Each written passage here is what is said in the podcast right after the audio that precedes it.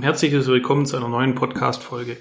Mein Name ist Florian Seckinger und ich arbeite bei der GFT-Akademie in der technischen Dokumentation. Nachdem ich in der letzten Folge über die unterschiedlichen Arten von Kennzeichnungen an Maschinen gesprochen habe, möchte ich mich heute mit der richtigen Auswahl von Schutzeinrichtungen beschäftigen.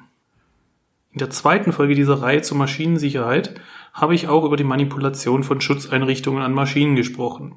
Wer diese Folge noch nicht kennt, dem empfehle ich, diese nachzuholen. Thematisch ergänzen sich diese beiden Episoden. Wenn man die Hintergründe für die Manipulation von Schutzeinrichtungen kennt, ist die Auswahl der richtigen Schutzeinrichtungen einfacher zu treffen. Zuerst sollten wir aber auf die verschiedenen Arten von Schutzeinrichtungen eingehen, die der Konstrukteur einer Maschine zur Auswahl hat. Trennen wir die Auswahl der Schutzeinrichtungen erstmal in Kategorien auf. Es gibt trennende Schutzeinrichtungen und nicht trennende Schutzeinrichtungen. Als eine trennende Schutzeinrichtung versteht man Einrichtungen, die Personen aus Gefahrenbereichen heraushalten sollen. Dabei sorgt die Schutzeinrichtung für eine körperliche Trennung von Maschinenbediener und Gefährdung.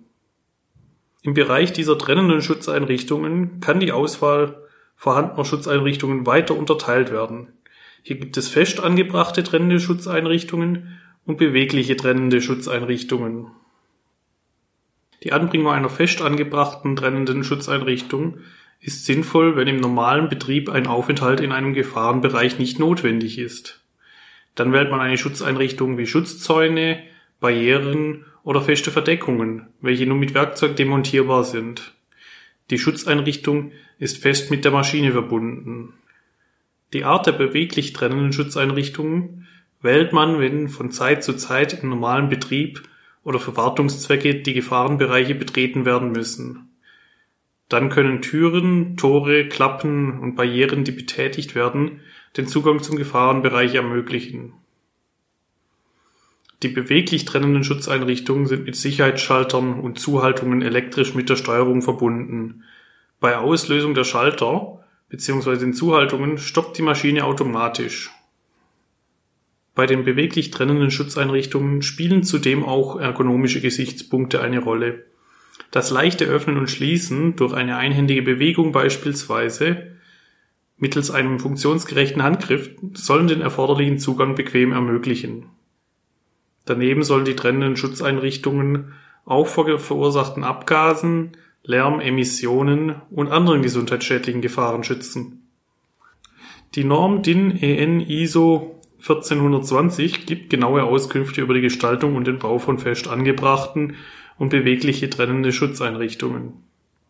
Kommen wir zu den nicht trennenden Schutzeinrichtungen. Diese Art der Schutzeinrichtung lässt den Zugang zu Gefahrenbereichen zu, verhindert jedoch, dass gefahrbringende Bewegungen der Maschine entstehen können. Dafür schaltet die Schutzeinrichtung bei Aktivierung die Bewegungen der Maschine ab und sichert diese gegen unerwartetes Anlaufen oder Wiederanlaufen ab. Auch hier kann die Auswahl der Schutzeinrichtungen in Kategorien unterteilt werden. Es gibt nicht trennende Schutzeinrichtungen, die ortsgebunden oder nicht ortsgebunden sind und welche mit einer Annäherungsfunktion. Die ortsgebundene, nicht trennenden Schutzeinrichtungen sind beispielsweise Zweihandschaltungen. Hiermit verhindert man mechanische Gefährdungen wie Quetschen, Scheren oder Einzug von Händen. Der Benutzer muss mit beiden Händen eine Befehlseinrichtung betätigen, damit eine gefahrbringende Bewegung ausgelöst wird. Lässt man eines der Bedienelemente los, stoppt dann auch wieder die Bewegung der Maschine. Die DIN EN 574 macht genauere Angaben zu den funktionellen Aspekten von Zweihandschaltungen. Als nichts ortsgebunden versteht man Zustimmeinrichtungen oder Nothaltfunktionen. Ein Roboter, der für den Benutzer gefährliche Bewegungen im Betrieb vollführt, lässt sich beispielsweise nur durch eine Zustimmeinrichtung außerhalb des Gefahrenbereichs aktivieren. Der Abstand zwischen Mensch und Roboter ist dadurch konstant gewährleistet. Dann hätten wir noch die nicht trennenden Schutzeinrichtungen mit Annäherungsfunktion. Diese können berührungslos wirken, wie das beispielsweise bei Lichtschranken und Sensoren der Fall ist. Die Schutzeinrichtung überwacht ein bestimmtes Gebiet mittels Lasern oder anderen Sensoren. Betritt eine Person das überwachte Gebiet, schaltet die Schutzeinrichtung jede gefährliche Bewegung an der Maschine aus. Welche Anforderungen und Prüfungen an berührungslos wirkende Schutzeinrichtungen zu beachten sind, kann in der Norm DIN EN 61496 nachgelesen werden. Weitere nicht trennende Schutzeinrichtungen können auch druckempfindlich sein, wie das bei Schaltmatten oder Schaltleisten der Fall ist. Diese Art der Schutzeinrichtung wird mechanisch ausgelöst, wenn eine Person beispielsweise die Matte betritt oder eine Leiste berührt. Die Zeit zum Beenden von einer gefährlichen Bewegung in einer Maschine muss kürzer sein als die Zeit, die zum Überschreiten der Kontaktmatte bis zum Gefahrenbereich notwendig sind. Matten oder Leisten sind im Gegensatz zu Lasern unempfindlich gegenüber Staub, Nebel, Rauch, Schmutz und Streulicht. Kommen wir nun zu den Kriterien bei der richtigen Auswahl der Schutzeinrichtungen. Wie schon erwähnt, hängt die Auswahl der richtigen Schutzeinrichtung stark von der Art des Einsatzzweckes ab. Muss ein Benutzer im laufenden Betrieb öfters im Gefahrenbereich eingreifen? Ist der Zugang zur Maschine nur bei Instandhaltungsarbeiten notwendig? Auch sollte eine Schutzeinrichtung die Beobachtung der Arbeitsabläufe nicht mehr als notwendig einschränken. Der Maschinenbediener kann sonst den Arbeitsprozess nicht beobachten und könnte in die Versuchung kommen, die Schutzeinrichtung zu umgehen. Da hätten wir ein weiteres Kriterium. Die gewählte Schutzeinrichtung darf nicht auf einfache Weise umgangen oder unwirksam gemacht werden. Die Schutzeinrichtung darf auch keine zusätzlichen Gefahren verursachen.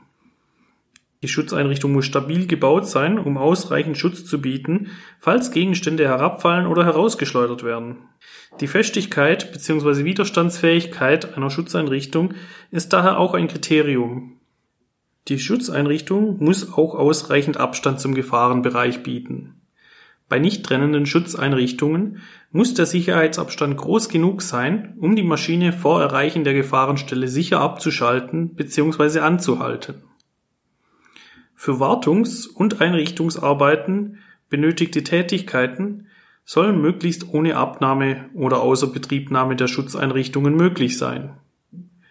Neben diesen ganzen Kriterien ist natürlich sehr der jeweilige Anwendungsfall abhängig, welche Schutzeinrichtung am sinnvollsten ist.